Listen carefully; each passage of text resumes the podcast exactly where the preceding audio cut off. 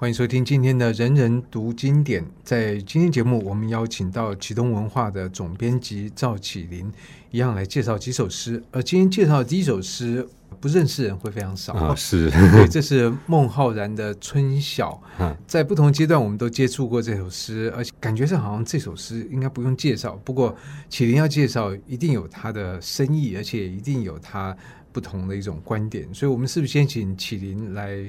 念一下这首诗。好，这首就像刚才嘉恒说的，应该每个人从小学就已经朗朗上口了。嗯、呃，春晓孟浩然，春眠不觉晓，处处闻啼鸟。夜来风雨声，花落知多少。对，这么简单，好像一个肠子就痛到底了。对，那但是呢，啊、呃，这首我们其实完全可以照字面上解释，然后而且。啊，孟浩然在文学上，我们一直把他跟王维并称是王孟嘛，所以这首也我们也可以一样是用田园山水诗的角度来解释，说他单纯的只是在描述自己啊春天睡起来的所见所闻，很单纯的呃自然的景色。是我们再仔细的去念一下这首诗的话，就会发现很有可能它不是那么单纯的自然景色的描写而已。哦可是这首诗感觉不出来有、嗯、还有别的层面可以解释。对，你看我们呃两句两句一起解释的话，看前两句“春眠不觉晓”，春天早晨睡到不知道已经天亮了，意思就是他已经睡到自然醒了，对不对？应该是一个啊、呃、心情非常放松才有可能这样睡到自然醒，而且在一个春天早晨，然后到处都可以听得到鸟叫声，照理说应该心情也会非常好。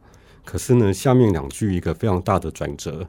他到底做梦到底是梦到了些什么呢？他没有明说，他只有想到啊，他一起床的第一个念头，甚至不是这些虫鸣鸟叫，不是这些花开，而是想到的是昨天晚上有风雨的声音。那院子里的花朵是不是受不受不了这个风雨的摧残？然后到底落了几朵花呢？他到底做了什么的梦？他日有所思，夜有所梦。他一整天的压力是到有多大？在一个应理应是美好的春天早晨，但一醒来，第一个念头是：到底院子里的花掉了多少？掉了几朵？而且他特别用了一个“花落知多少”，还多少，就是很怕院对，可能是很多。那当然也是怕院子里的花会不会掉了，甚至没有人知道。那如果是没有人知道的情况下，那就更悲惨了。那就啊，更同情起这些花。当然，孟浩然他讲的比较含蓄一点，比较啊，甚至是以宋词来讲是非常婉约的。他到底心里的压力是什么不明说。但是呢，啊，其实李清照有另一首《如梦令》，那首我觉得我自己看起来基本上是照抄孟浩然这一首诗。呃，写的内容几乎一模一样，可是有构成剽窃吗？哎，没有，因为他用的这是 高明的抄，对，高明的抄。然后他基本上是把孟浩然这四句铺演成一首小令，这样。我念一下李清照这首《如梦令》，那这首大家也很熟。昨夜雨疏风骤，浓睡不消残酒。试问卷帘人，却道海棠依旧。知否知否，应是绿肥红瘦。我们拿这首词跟孟浩然的诗对照一下，就会发现我刚才说为什么一模一样。像他第一句“昨夜雨疏风骤”，他讲的就是夜来风雨声嘛，一样是昨夜的雨疏风骤。然后他一觉醒来，浓睡不消残酒啊，昨昨天为什么可以睡得那么熟啊？睡到春眠不觉晓，原因是因为喝太多酒了，所以才说是浓睡。但是醒来还有点宿醉，所以浓睡不消残酒。他起来的第一个念头跟孟浩然一样，马上去问这个帮他卷起窗帘的丫鬟。试问卷帘人，他没有明说他问了什么问题，但我们从这个卷帘人就这个丫鬟的回答就知道，李清照是问这个卷帘人，到底院子里的花掉了几朵呢？院子里的海棠还好吗？那这个丫鬟就回答他说，却道海棠依旧，不用担心，海棠花还在，还没有落。那李清照就在回复这个回答这个丫鬟，就说：“知否知否，你知道吗？知道吗？应该是叶子在一夜的风雨之后更加肥美茁壮了。但是海棠花呢，应该是消瘦了，所以才说是应是绿肥红瘦。你看那后面这几句的问法，也就是在讲孟浩然的呃问题一样。”花落知多少？只是李清照的呃生平，我们比较熟悉一点。我们也可以想象说，因为他用了一个海棠花，红红色海棠，那讲绿肥红瘦，应该是在比拟自己的啊状态，自己的身心状态。说我一夜的喝了一夜的酒之后，我早上起来应该是更加消瘦了，不辞镜里朱颜瘦的消瘦。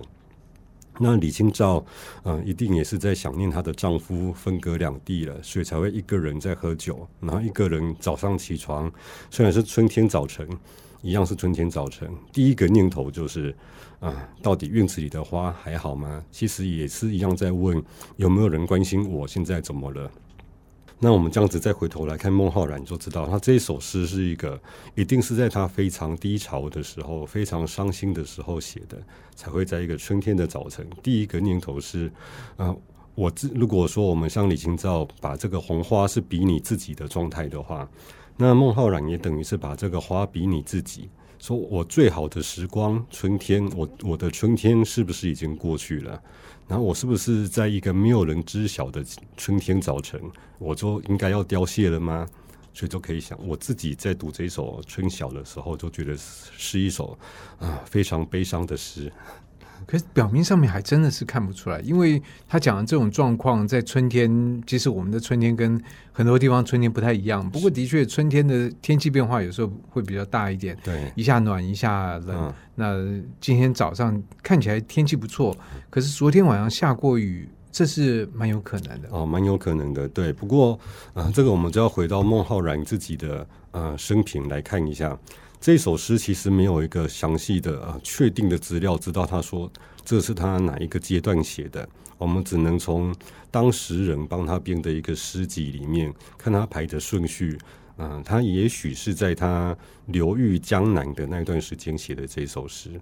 那那那段时间为什么会在江南到处游历旅游？然后在那段游历的时候，他也有写了很多呃。名诗哈，比如说“挂旗几千里，名山都未逢”这样的名诗，但是呢，他会流寓江南的，呃，这在江南游历的这段时间，这个是嗯，孟浩然到了四十岁，四十岁之前，他都是在他的故乡襄阳当隐士，然后没有出关，也没有去考进士，然后到了四十岁的时候，他才终于上京赴考去考进士，然后到了长安京都的时候，然后认识了王维。要等一些好朋友，还有王昌龄这样，可是他考进士就没有考上。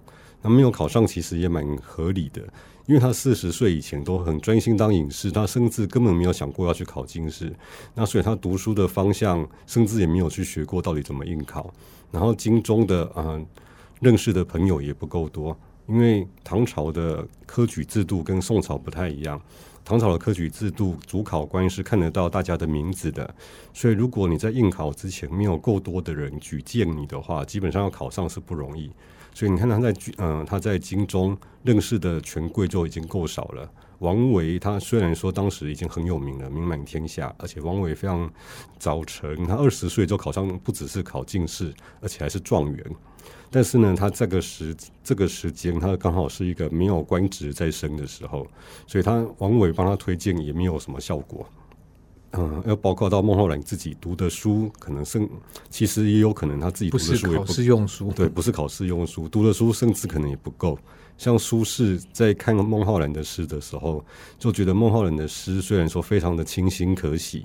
但是呢，总觉得他的肚子里材料不够多，因为其实他如果他不是为了以啊、呃、当官为目的在读书的话，他的确有可能读的不会是这一些。我们要写策论的时候，这种经世济民的文章，不见得是他擅长的。所以，我们说这个孟浩然用现在的话来讲，他就是输在起起跑点啊，对，呃，而且输在家世，当时的家世非常重要。在这样的情况下，然后孟浩然就没有考上进士。然后当时还发生了一个事情，那我觉得又证明了他，即使他考得上进士，孟浩然的个性，他真的就是好好的当隐士就好，他真的不适合当官。那什么原因他决定结束他的隐士生涯，跑出来跟人家考试呢？嗯、呃，这个。只能有两个可能的原因，一个是他在襄阳隐居的时候，那时候二十岁前后的时候，嗯、呃，他有一个好朋友，同样在隐居的好朋友叫张子荣的，在二十几岁的时候就去考进士了，而且他就考上了，然后所以他觉得诶，那个考试应该不难，对，对他来讲应该也有一定的刺激，然后再来是他在二十岁之前。都是武则天当政的时期，所以他等于从小的成长过程中，朝政是比较混乱的。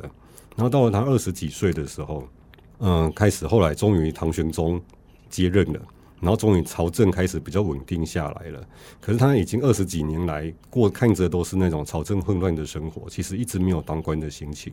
但是唐玄宗后来到了开元盛世的时候，呃，到了他四十岁，开元盛世已经过了十几年，然后应该以啊、对他来讲也有一定的刺激，就是到了一个开明盛世，如果你还在隐居的话，那就是自己的问题了，你不能说这个是朝政的问题了。然后后来啊、到了。长安的时候发生的一件事情，跟王维也有关系。就是有一天，王维又邀请了孟浩然到了呃官府里面去做客。后来这一天呢，唐玄宗突然来了，传说中是这样，传唐玄宗突然出现了，然后孟浩然就吓得赶快躲到啊、桌子下面去，因为他不是官员的身份，理应不能进到官府里面来的。后来王维也觉得应该瞒不住唐玄宗吧。就跟唐玄宗禀告说啊，我带了一个朋友孟浩然来，然后不敢拜见皇上。然后唐玄宗就说：“哎，孟浩然的名字我也听过啊。这孟浩然在隐居的时候，他的名闻名其实是越来越大的。那出来念首诗给我听。后来孟浩然就从床床底下钻出来，然后念了他最近新写的诗。然后其中有两句就写：不才明主气，多病故人书。”因为我才华不够，我不才，所以呢，明主就是讲皇上圣明的君主啊，所以才没有启用我啊，把我弃于嗯弃之不顾这样。那也因为我自己体弱多病。然后，所以很多好朋友，以前认识的朋友都跟我疏远了。多病故人书，那这两句其实蛮带着蛮多的怨愤之气在里面的。对，然后唐玄宗听了以后也很生气，说你从来没有跟我求过官，你竟然说我弃你不用，你这是在污蔑我吧？这个唐玄宗反应好像也太大了一点。对，然后可是呢，唐玄宗的确他是个呃文武全才的皇上，以当时来讲，他就也看得出来孟浩然这首诗里面其实是有一个怨愤之气在里面，然后就说你这样子污蔑我实在不对，然后你就回家吧。因此放还，放还就叫他回家了。然后这样子，王维以后要再怎么推进孟浩然也没用了，没有用。对，然后后来孟浩然才这样子啊、呃，算铩羽而归啊。然后后来才离开长安，然后从洛阳，然后再到啊、呃、那个闽粤一带去游历，吴越一带这样。然后吴越一在游历的时候，才会在写了我们今天在念的这一首《春晓》。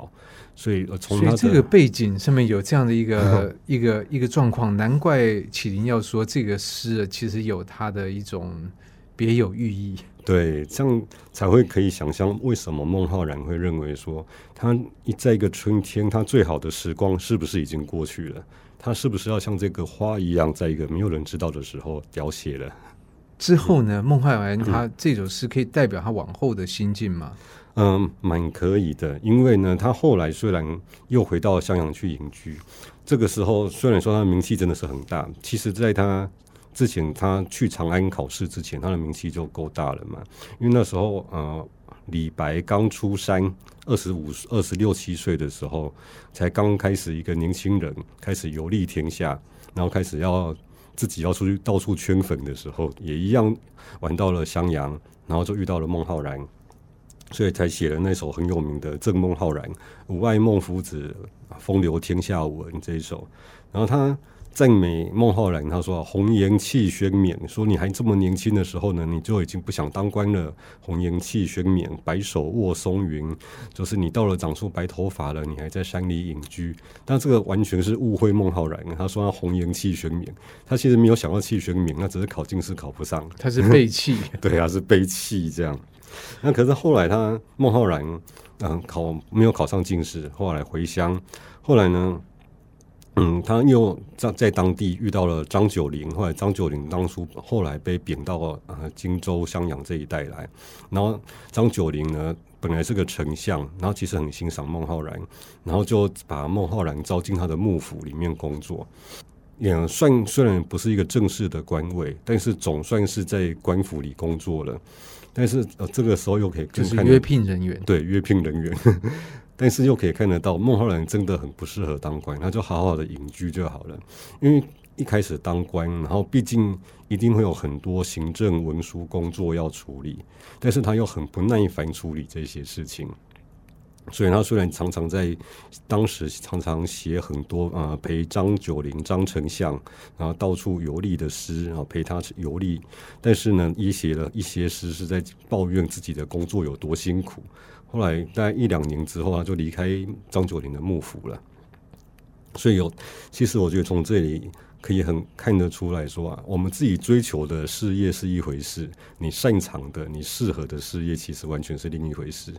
然后后来他还是一样，这种好了伤疤忘了疼，他又第二次上长安。然后这次第二次上长安的时候，一样没有人敢推荐他。你知道他之前得罪过唐玄宗一次了。对呀、啊，得罪大老板，那谁还敢推推荐他？真的真的。然后所以就孟浩然，我就觉得他可爱的地方也是在这里，因为他玩。感觉起来非常的不懂人情世故啊！你这个时候你第二次上长安，你只是在给朋友找麻烦而已。那当然又一个一事无成的又回来隐居了，所以他真的是在隐居的时候才可以写得出来。后来跟王维并称的这种山水田园诗，他最好的诗都是在一个好好的回到故乡隐居写的诗。比如说啊，另外一首孟浩然可能除了春晓以外，大家最熟的诗就是《过故人庄》那一首了嘛。啊，故人具鸡黍，邀我至田家这一首，那这个就完全的没有怨愤之气在里面，也没有一直在一心想要当官从政的心情，就只是在山水田园里，然后跟着朋友把酒话桑麻，就是有已经有他天然的乐趣在里了。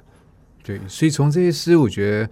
一方面可以有更多的解读，二方面对孟浩然有更多的了解。我觉得，呃，至少以我来讲，我觉得真的是以前对他完全错误的印象，就觉得说，哎，他这个人的这种感觉，好像这个非常的。非常的自在，嗯，那这个别人也这样说他，然后他诗看起来也就是这样的一一种这个状况，感觉起来他应该是一个混的蛮不错的、很自得其乐的人，但其实看起来他也是有他的一个不为人知的过程。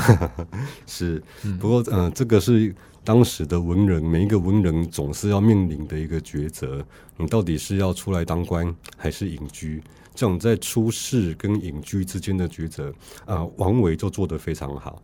像王维到后，嗯，他一开始很认真的、积极的出世，年轻的时候二十岁考上状元，后来当官过程中虽然有一些波折，可到到后来总算也是如愿以偿的，因为官位够大了，然后做过着一种嗯半事半隐的生活。虽然虽然是带着官职，但是就都在他的乡间别墅里面生活。